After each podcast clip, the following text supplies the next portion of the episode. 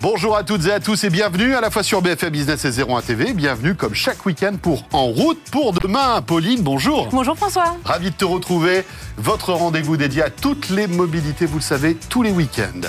Avec euh, au sommaire pour cette semaine. Regardez. Quand on dit autonome, hydrogène, il n'y a pas que la voiture qui fait sa révolution, il y a aussi le train qui veut tout changer. Olivier Chiche-Portiche, notre spécialiste du ferroviaire, viendra nous décrypter ces nouvelles tendances. Journaliste de première classe, bien sûr, puisqu'on est dans le train. On évoquera aussi un vélo électrique au design étonnant, légèrement vintage, délicieusement vintage. Il s'agit de Revolt.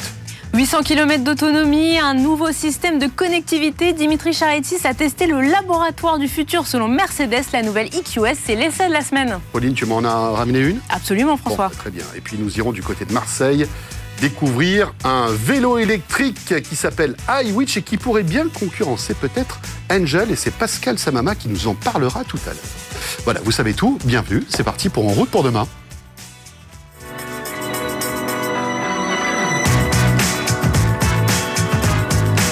BFM Business et 01 TV présente En route pour demain avec Pauline Ducamp et François Sorel.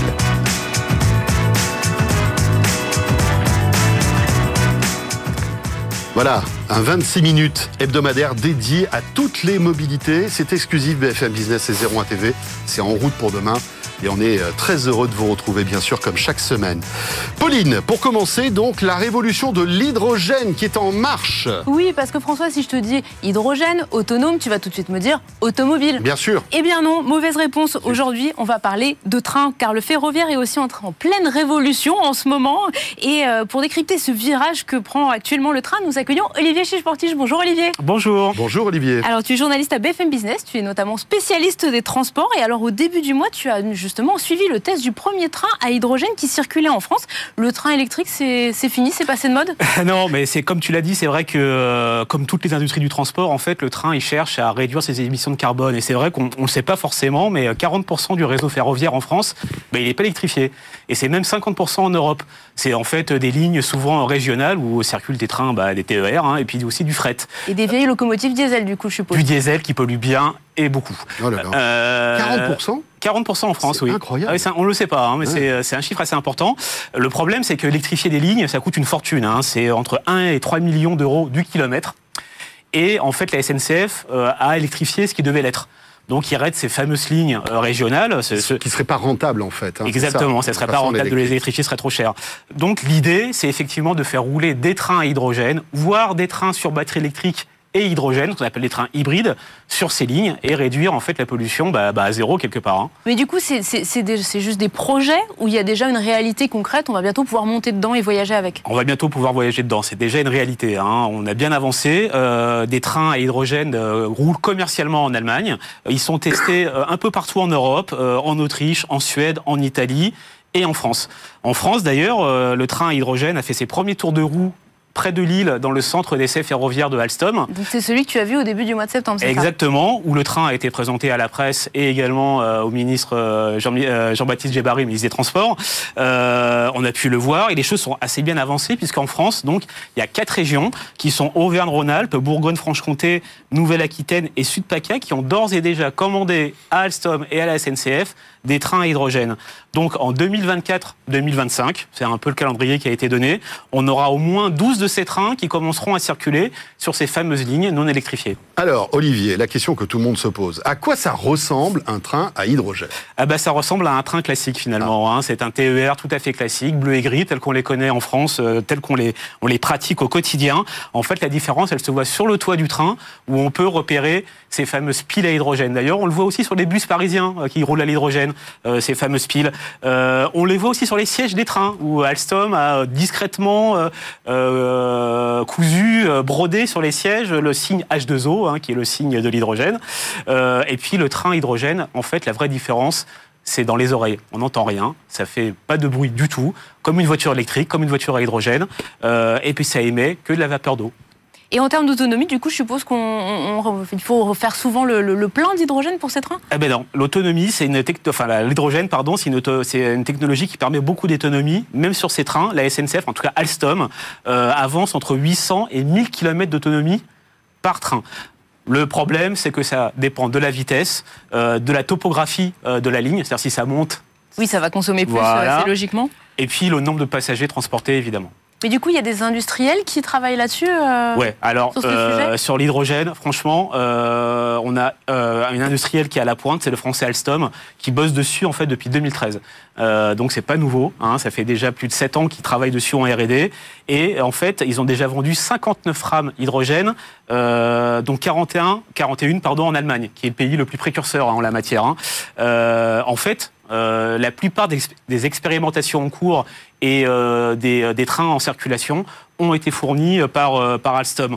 En fait, pour Alstom, hein, c'est un formidable levier de croissance parce que c'est un groupe qui, pour le moment, hein, est le mieux placé pour accompagner cette transition écologique ferroviaire voulue par de nombreux pays. On sait qu'en France, hein, il y a le grand plan hydrogène à 7 milliards d'euros qui a été annoncé par le gouvernement. Alstom Alstom est super bien positionné pour en profiter. Et en plus, quelque part, c'est une manne financière parce que pour le moment, euh, et c'est les chiffres d'Alstom, un train à hydrogène, c'est 30 à 40% plus cher qu'un train classique. Et oui, bien sûr. Voilà. Bon, maintenant, on sait tous sur le train à hydrogène, vivement qu'on puisse euh, monter dedans et faire un petit voyage avec. Euh, mais la prochaine étape, parce qu'on on parle de techno, Olivier, c'est le, le train autonome. Le train Est-ce qu'il va arriver ce train autonome? Alors c'est vrai, hein, on prend souvent, en tout cas pour les Parisiens, des, motro- des métros qui sont déjà autonomes, hein, qui roulent tout seuls. Oui. Après, La fameuse ligne 14, hein, voilà, entre ligne autres, hein. 14, prochaine fois la, la ligne 4. Euh, Est-ce qu'on serait prêt à monter dans un train 100% autonome? On n'y est pas encore, hein, je vous rassure. Euh, les mais les choses avancent beaucoup du côté de la SNCF qui mène des tests, euh, notamment encore une fois avec Alstom, aussi avec Thales et Bosch. Plusieurs fois cette année, une rame d'essai autonome a été testée en France sur euh, des voies classiques et c'est une première. Euh, c'est quoi l'avantage d'un train autonome pour la SNCF Parce que quelque part, euh, Oui. pourquoi un train autonome? En fait, ça permet un peu comme les bus, hein, enfin comme les bus ou comme les métros, surtout de fluidifier euh, le trafic, d'harmoniser la vitesse et quelque part pour la SNCF, c'est l'idée de faire rouler plus de trains sur la même voie, en harmonisant tout ça, en calant absolument la vitesse de ces trains. Alors évidemment, la régularité, toutes ces thématiques-là sont encore approuvées, mais pour la SNCF, les tests commencent à être concluants. Euh, Aujourd'hui, euh, ces trains qui sont bardés de capteurs, de lidar, hein, comme les voitures autonomes, Oui, c'est ça, sont- c'est- on allait dire, il doit y avoir plein de capteurs. Parce Voilà. que pour que le train roule, même s'il y a des rails, il Voilà. faut quand même que le train Oui. sache où il va. Pourquoi? Euh. Parce qu'il y a la, la SNCF, les trains, euh, le, le facteur premier de la circulation des trains, c'est la signalisation. C'est-à-dire le fait, je, je m'arrête, je ralentis, j'accélère. Ça, c'est les conducteurs normalement qui le font. Là, avec un train autonome, il faut que le train soit capable de repérer ces signaux et d'adapter la, la conduite finalement à ces signaux. Et ça, c'est très compliqué. Il y a aussi des questions de, de sécurité euh, ferroviaire et ça aussi, c'est très, très, très compliqué. Donc en fait, pour l'instant, les tests, ils en sont qu'au début. Euh, Aujourd'hui, la SNCF fait rouler des trains euh, de manière semi-autonome, c'est-à-dire avec un conducteur, et en fait le train automatise l'accélération et le freinage. Donc pour l'instant, on en est là, mais il y a un calendrier qui, est, euh, qui a été donné par la SNCF en fait. L'idée c'est de pouvoir de devoir continuer les tests pendant deux ans encore Mhm. pour arriver à une autonomie complète en 2023. Néanmoins, il n'y a aucune annonce de fait sur une mise en circulation effective de ces trains à cette date. Oui, parce que c'est aussi euh, une bombe euh, sociale. Absolument, c'est une bombe et on sociale. sait qu'à la SNCF, c'est compliqué. Hein, Voilà. désamorcer les bombes. Voilà, alors après, la SNCF dit, mais bon, il y aura toujours un conducteur pour la Oui, sécurité. bien Voilà. sûr. Un opérateur. en Un fait. opérateur. Et puis le dernier point super important, je l'ai dit un peu, c'est la sécurité. Il y a la sécurité ferroviaire, il y a la sécurité informatique, parce que tous ces trains-là autonomes, bah, ils communiquent finalement avec des, euh, des, des- des technologies sans fil, la 4G, la 5G, et on le sait, hein, ces technologies, elles, sont, euh, elles ont des biais de sécurité, on peut les hacker. Alors imaginez un train autonome qui est hacké, Oui, c'est un gros problème.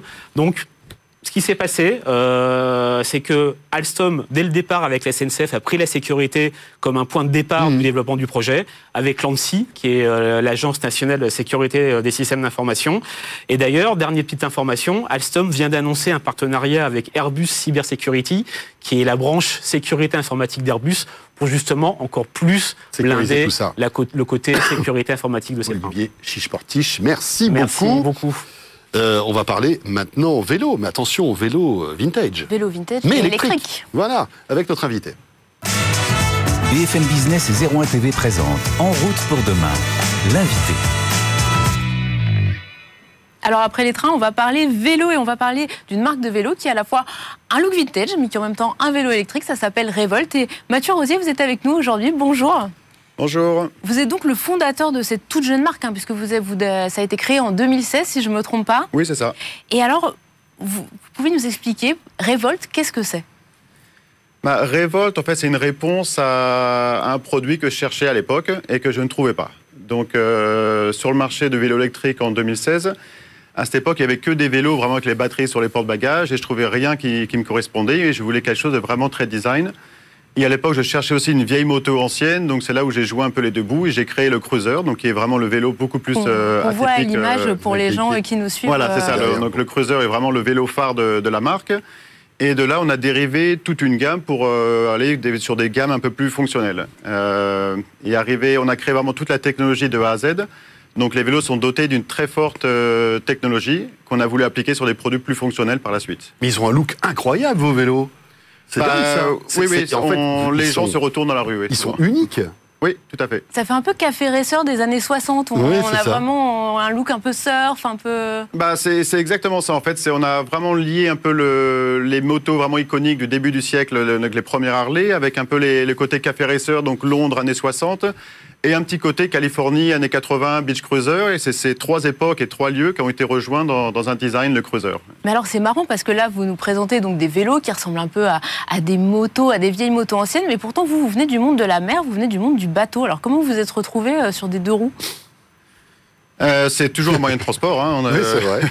c'est vrai. Euh, non, non, j'ai toujours aimé, j'ai touché un peu à tout, donc j'ai été skipper. Euh, le skipper, j'en ai eu marre en de voyager tout le temps et je voulais vraiment euh, chercher un futur, donc j'ai pris des études d'architecture navale. Et architecte naval, c'est un peu un médecin généraliste. On, on touche un peu le 360 de l'engineering. Et de là, j'ai fait tout ce qui m'a plu. Donc j'ai dévié vers le, le water sport, donc les planches de windsurf et de surf.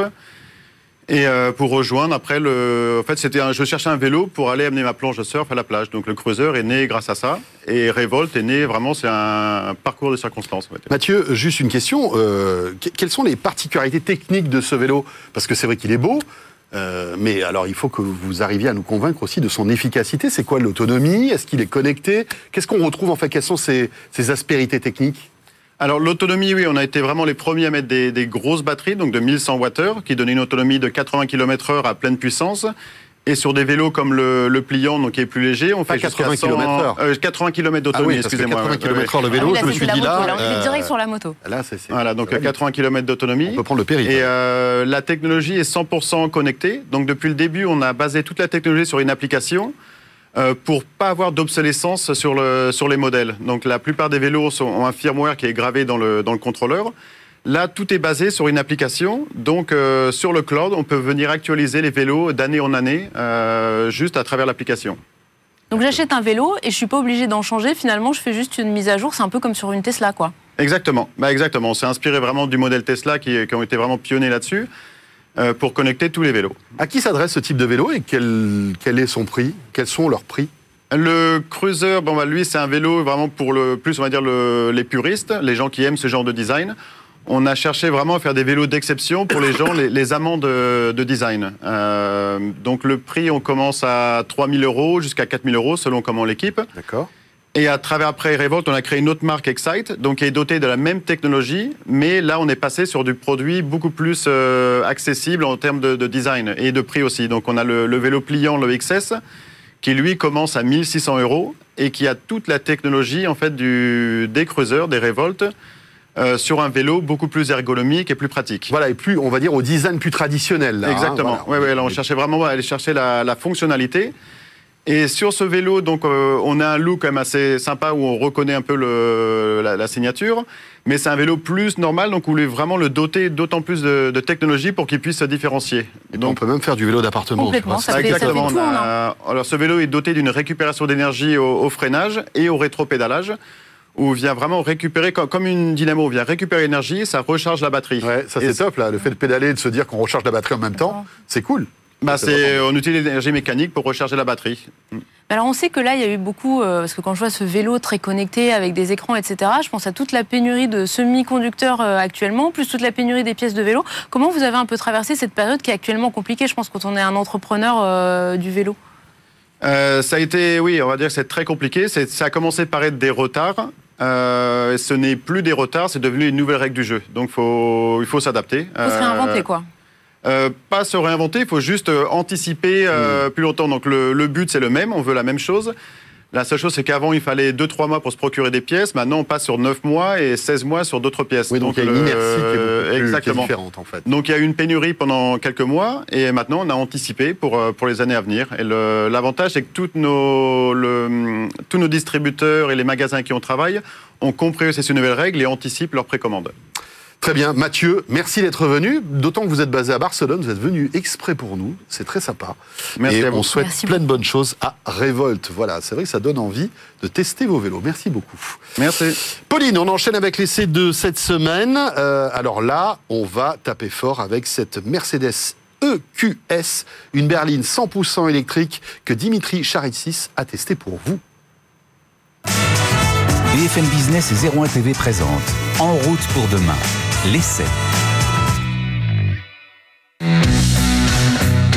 Mercedes tient enfin sa rivale à la Tesla Model S. Alors bien évidemment, le constructeur allemand avait déjà produit des véhicules 100% électriques. C'était des SUV, le QC et le QA. Aujourd'hui, on bascule sur un autre terrain et on vient frontalement euh, attaquer Tesla avec une berline, une voiture faite pour la route et les longs trajets. C'est le QS qui est juste derrière nous et c'est la première berline 100% électrique de la marque. Et contrairement à Porsche et à Audi, on n'est pas sur un terrain sportif, mais on est sur le terrain du luxe et de la technologie. On ne va pas s'étendre énormément sur l'esthétique de l'EQS. Disons que le design divise jusqu'ici, mais il y a un point sur lequel il y a un consensus, c'est sur l'aérodynamique de la voiture. Celle-ci a été particulièrement étudiée de la part de Mercedes et on arrive à un CX, c'est-à-dire un coefficient de résistance au vent qui est un record pour sa catégorie, c'est un CX de 0,20. Mais le plus important, c'est à l'intérieur et je vous invite tout de suite à aller faire un tour. On se retrouve maintenant à bord de l'EQS et c'est là où ça va devenir véritablement impressionnant. On est à bord d'un petit vaisseau spatial avec un énorme écran. Alors chez Mercedes, on appelle ça l'hyperscreen. Petite précision, c'est pas tout à fait un énorme écran de, euh, de 77 pouces. C'est une dalle de verre qui vient cacher trois écrans différents. Alors là aussi, on a des écrans de taille plutôt imposante. On a les deux écrans pour alors l'écran d'instrumentation ici, c'est un écran LCD. euh, ben, c'est un écran de 12,3 pouces. On a l'équivalent pour le passager, mais en OLED. Et surtout, au milieu, on a une très belle dalle OLED de presque 18 pouces. Retenez bien ça, 18 pouces, c'est un pouce de plus que la Tesla Model S. Et quand on se fait un petit peu la guerre, c'est important un pouce de plus. Ensuite, que vous dire de plus si ce n'est que, bah, a priori, c'est LG Display qui fournit ce magnifique écran, ce magnifique triple écran à Mercedes. Évidemment, en termes d'intégration, c'est hyper bien fait. Et puis après, en termes d'usage, c'est aussi super agréable. Avoir un énorme écran juste ici, avec la navigation qui vous saute aux yeux, pouvoir mettre beaucoup euh, d'informations différentes. Clairement, on est, on est bluffé, on est dans un environnement qui est assez nouveau. C'est pour le moment propre à cette EQS, mais Mercedes prévoit de porter l'hyperscreen sur d'autres modèles par la suite. Si on veut voir la consommation d'énergie ou si on veut aller chercher les prochaines stations de recharge, c'est aussi en un clic que ça se fait. Il n'y a plus besoin de naviguer dans les menus. Alors ça, c'est évidemment permis par la taille de l'écran, mais aussi par le nouveau système MBUX. Alors c'est parti pour ce petit tour en EQS, en Mercedes EQS. Et donc les premières sensations à bord, en fait, elles sont vraiment super agréables. On retrouve globalement ce qu'on a dans une classe S en termes de confort de conduite, même en termes d'impression. Et c'est ça qui est vraiment intéressant et euh, presque impressionnant avec la, la classe S, enfin la- j'allais dire la classe S électrique, mais donc avec le QS, c'est que c'est véritablement une classe S électrique. On est dans une voiture qui est très agréable à conduire, très confortable, ultra souple, avec une direction mais euh, dosée euh, à la perfection. Non, c'est voilà, on est, on est à bord d'une voiture qui est parfaitement maîtrisée, avec évidemment les avantages de la voiture électrique, du véhicule électrique, c'est-à-dire bah, pas, de, pas de bruit de moteur, la quiétude complète quand on conduit. Et bon voilà, on peut profiter des paysages sans, sans l'environnement bruyant d'une voiture thermique classique. L'autre partie véritablement intéressante dans la conduite de cette EQS, elle vient en fait de la récupération d'énergie. Mercedes nous avait déjà un petit peu bluffé sur euh, le QA euh, en début d'année avec une partie récupération parfaitement maîtrisée. Alors ici, on n'est pas tout à fait sur les mêmes réglages. Sur l'EQA, il y avait cinq niveaux de récupération différents. Ici, on n'en a que trois, mais ils sont gérés de manière un peu plus fine. On a un mode, euh, on va dire, on a, un mode de récupération euh, forcé qui s'appelle le, D-, euh, et qui permet en fait tout simplement bah, à la voiture de récupérer à chaque fois qu'elle qu'elle ralentit, dès qu'elle décélère en réalité. Et on a un mode qui est alors existe sur le QE mais qui est géré de manière un peu différente sur cette EQS, c'est le mode D-Auto. En fait, c'est le véhicule grâce à l'intelligence artificielle développée par, par Mercedes qui, en fonction de la topographie, en fonction aussi bah, du trafic, va réussir à savoir à quel moment il faut commencer à freiner et à quel moment en fait on va commencer à décélérer. Et là-dessus bah, c'est très très convaincant. On n'a plus vraiment besoin de gérer la partie récupération de sa voiture. Avec quasiment 800 km d'autonomie WLTP on arrive sur bah, des valeurs qui sont au-dessus de la Tesla Model S. Concrètement l'autonomie n'est pas la même en fonction du, euh, bah, du modèle de QS choisi. Sur la version 450 on arrive bah, au niveau d'autonomie maximale qui est de 770 km WLTP. Alors, on a essayé les deux versions entre hier et aujourd'hui, et effectivement, euh, le, résultat obtenu, il est assez proche de ce que clame Mercedes, et en roulant très simplement, sans, forcer, sans grosses accélérations, on est arrivé, on a oscillé entre 15 et 16 kWh par 100 km. Et surtout, rappelons que chez les, concurrents, on est au-delà des 20 kWh, donc c'est ouais, quand même assez bluffant. On ne pouvait pas terminer cet essai sans vous montrer une des fonctionnalités, on va dire, un petit peu euh, gadget, mais qu'on aime beaucoup sur cette EQS. On ne l'avait pas sur notre modèle d'essai, donc on a subtilisé la voiture de confrères de Caradisiac. Alors qu'est-ce que c'est? C'est la fermeture, l'ouverture et la fermeture automatique des portes. Concrètement, en appuyant simplement sur le bouton de la clé, on arrive à fermer comme ça tout doucement les portes. Et on peut aussi ouvrir la porte passager lorsqu'on s'approche de sa voiture. C'est plutôt classe. On aime bien ça à nous. Au terme de cet essai de l'EQS, une chose est sûre, Mercedes a réussi son pari. La marque à l'étoile est parvenue à ce qu'elle voulait, c'est-à-dire proposer une classe S véritablement 100% électrique. Hyper agréable à conduire et surtout, on a une voiture qui n'a plus à rougir en termes d'autonomie parce qu'avec sa consommation record, elle arrive sur les standards de la Tesla Model S et elle arrive en fait sur des performances qui sont encore inégalées. BFM Business et 01 TV présente En route pour demain, en région. Pauline, Pascal Samama nous a rejoint. Chouette. Et il nous emmène à Marseille aujourd'hui. Eh ouais. Pour, eh parler, pour parler vélo, évidemment. Et pas que d'un vélo, mais d'un nouveau vélo. Et pas un simple nouveau vélo, mais le nouveau vélo. En fait, je vais parler d'iWish. iWish, c'est quoi? C'est un vélo qui a été créé par une start-up marseillaise. Il est, il est élégant. Enfin, le design, c'est une chose. Mais ce qui, ce qui importe surtout avec ce vélo, c'est qu'il est simple. C'est un vélo connecté. C'est un vélo électrique, bien sûr. Il a un moteur Brose de 90 nanom euh, NM, euh, Newton mètre, pardon, nanomètre nanomètre, ça fait plaisir à Intel. Ça fait plaisir. ça, c'est le problème de la tech. C'est sûr avec tous ces, tous ces noms bizarres là. Donc c'est un vrai vélo électrique, c'est un vrai vélo connecté, mais pour le piloter, on n'a pas besoin d'être un cycliste averti, on n'a pas besoin d'être un geek absolu parce qu'il se démarre même sans smartphone, il s'utilise même sans smartphone. On a un petit porte-clés avec une puce NFC pour le démarrer, pour l'éteindre et déclencher l'antivol qu'on n'a pas besoin. Ah voilà, ça c'est pratique. Et ça c'est pratique. Pas de clé, rien, pas de smartphone à chercher, à ouvrir. On accroche la puce NFC sur son porte-clés et c'est réglé. C'est réglé. Mais la vraie innovation, qui ne se voit absolument pas, elle est dans le moteur. Dans le moteur, il y a, un ordinateur, c'est un véritable ordinateur, comme celui qu'il y a dans un smartphone, dans une tablette ou dans un PC, qui va calculer, qui va analyser la pression du pédalage de celui qui utilise et il va gérer, il va organiser la puissance qu'on va mettre en fonction de la personne qui l'utilise. Ça fait que la personne, le cycliste, mettra toujours la même puissance, quel que soit le dénivelé de la route, quelle que soit la longueur. S'il veut aller plus vite, le vélo ira plus vite sans avoir d'efforts supplémentaires à faire. Ça, c'est super intelligent. C'est un algorithme qui, développe ça. Il y a une intelligence artificielle qui a été développée pour, pour gérer ce moteur, hein, mhm. ce, qui est, ce qui est assez impressionnant. Et il a été fait pourquoi ce vélo justement pour les débutants? Parce que les débutants ne comprennent pas bien les modes, il faut lâcher un peu le guidon, il faut jouer avec les, euh, le dérailleur arrière, bref. Ce qu'a voulu faire iWish, c'est faire un vélo le plus simple possible pour les débutants. Et le smartphone, du coup, on s'en sert absolument pas. Il n'y a même pas une appli, un truc pour enregistrer les données que je peux partager avec d'autres utilisateurs, rien du tout. Eh bien si, le smartphone, c'est un petit peu la cerise sur, la, euh, sur le gâteau. Quand, quand on utilise le smartphone, par exemple, on va le, euh, le vélo va enregistrer les, les trajets les plus, euh, les plus fréquents, boulot, domicile.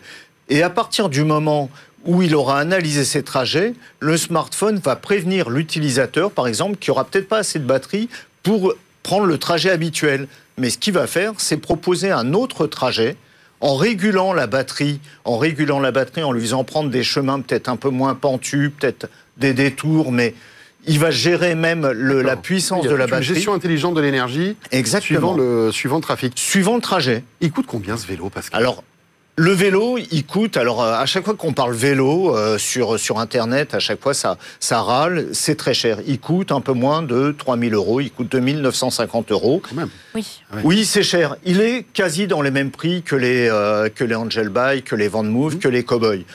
Qui se mène jusqu'à aujourd'hui une bataille technologique. On voit bien que c'est à celui qui, qui proposera la meilleure innovation. Peut-être qu'aujourd'hui, ils vont se, se lancer dans une guerre des prix, ce qui n'est pas vraiment sûr. Avec la pénurie des composants, on sait très bien ce qui arrive aujourd'hui en termes de prix. Et puis rappelons qu'il y a des aides, hein, il faut se renseigner euh, auprès de, nos- de- de nos régions. Exactement. On peut avoir des aides parfois substantielles. Merci beaucoup Pascal. I wish donc. euh, et I wish. bientôt. Comme la chanson de Stevie Wonder. I wish, exactement. Euh, eh bien écoutez, on vous wish un excellent week-end. Absolument. avec Pauline. Bon week-end, François. On sera là le week-end prochain, bien sûr, à la fois sur 01 TV BFM Business. Pour En route pour demain, portez-vous bien et à la semaine prochaine.